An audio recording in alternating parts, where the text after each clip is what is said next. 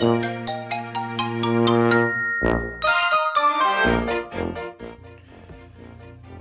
いどうもどうもどうも。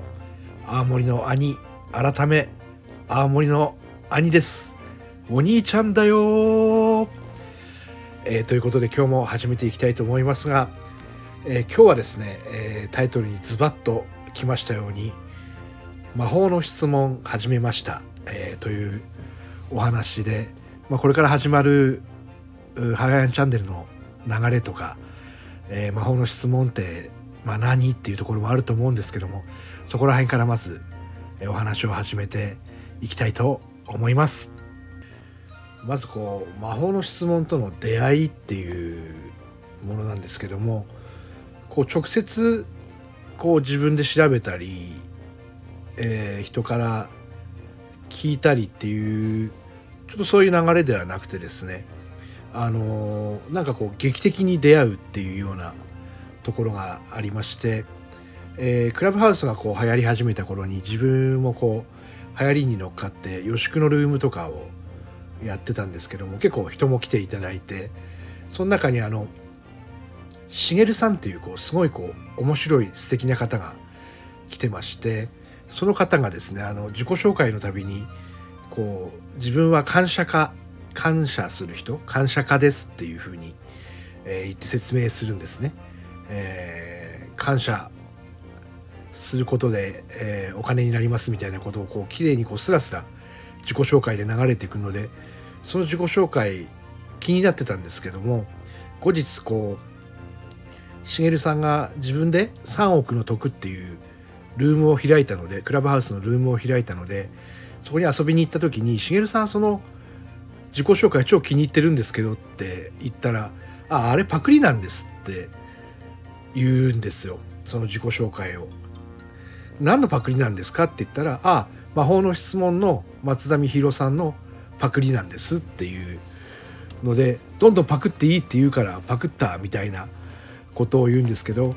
松田美弘さんは質問家なんですよね。質問する人質問家。でそれを感謝家っていう言葉に置き換えてあと文章がよく見るとほとんど同じあの本に書いてるのと同じ文章だったんですね。でそういうところからあの質問に出会いましてあの本を読む前にそのしげるさんからこう質問を受けてるんですよね。あのルームに入ってるので3億の得っていうその魔法の質問を使ってたって当時知らなかったんですけど魔法の質問だっていうのを知らないでこう答えてたんですけど質問に面白い部屋だなと思って質問に答えていけば話が進むみたいな、のでやってたんですけどそれがまあ最初のきっかけで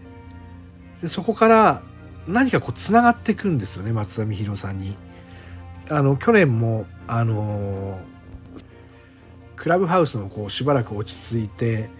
そろそろそろそろこう自分を見つめ直したいなっていう時に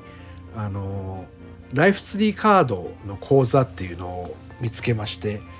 でそれでライフツリーカードの講座をセラピスト香織先生っていう先生から習っていったんですよ。でそれも結局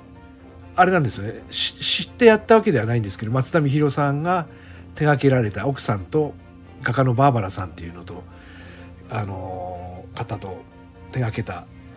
カードだったんですね。それまた美しいカードでこう答えは自分の中にあるようなところから始まっていくんですけどそう言ってこう何かにつけてこう学んだり出会ったりこの人いいなとか思う流れの中にこ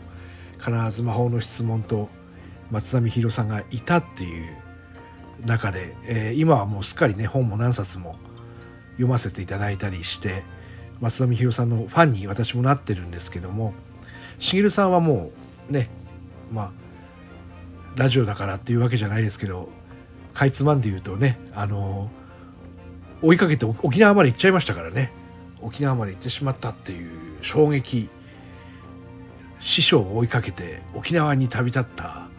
お友達みたいなところもありまして今も元気でやってますけども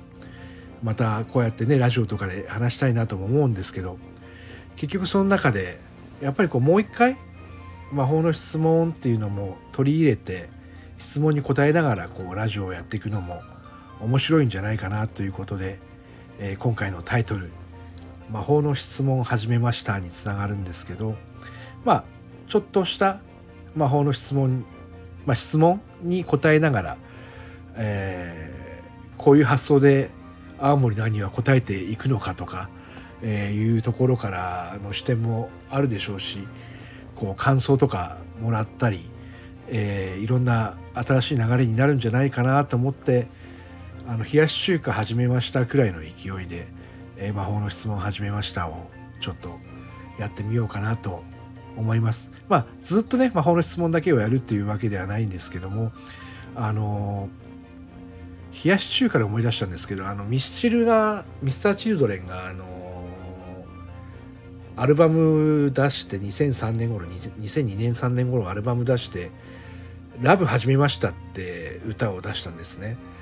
ラブ始めましたみたいなあのちょっとふざけた歌なんですけどそれの元が「冷やし中華始めました」っていう話なんですけどまあ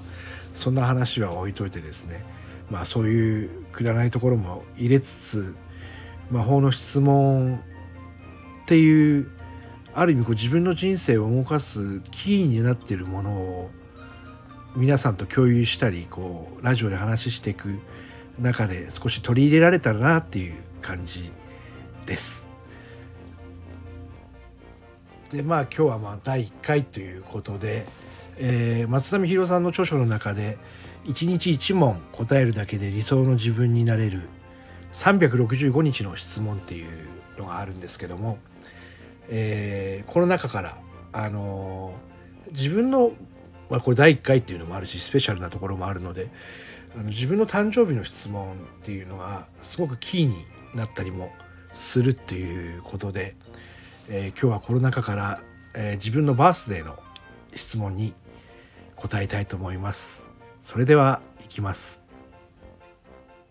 どんな真実を見抜きたいですか？どんな真実を見抜きたいですか？という質問です。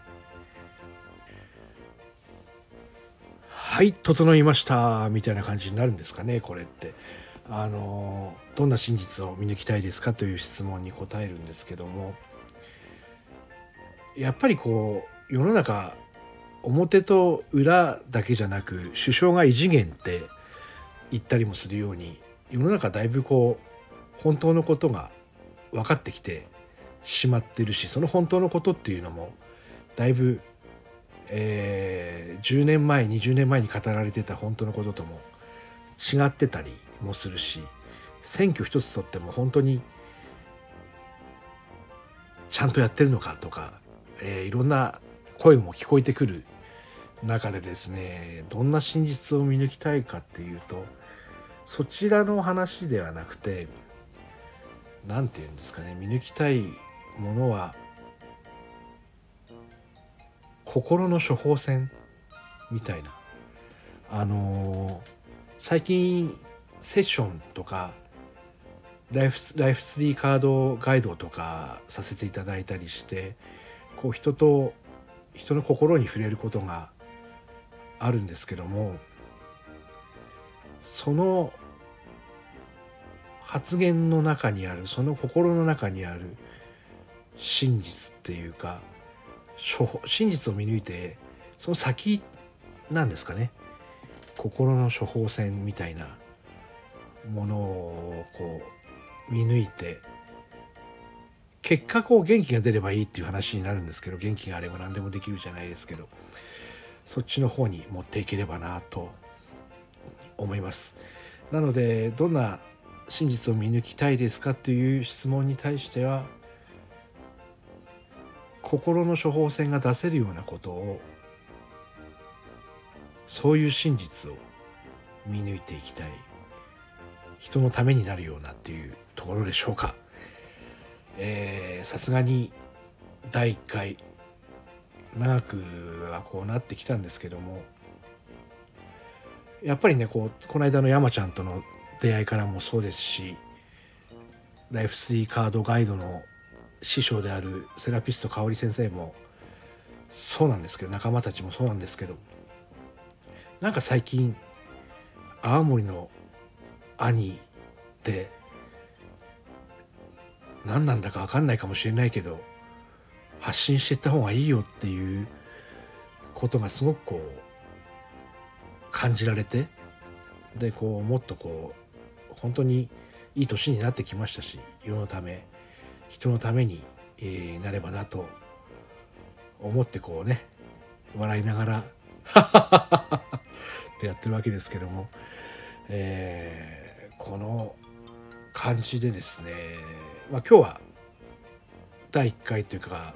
始めましたのお話で、えー、1個質問に答えたんですけどこんな感じでタイトルに質問とかが入るとこう質問に答えてるなというふうに思っていただければ幸いです。えー、それではですね、えー、第何回になっていくか分かりませんけども質問に答えるコーナーも始めましたというお知らせでした。今日もありがとうございました。お兄ちゃんだよ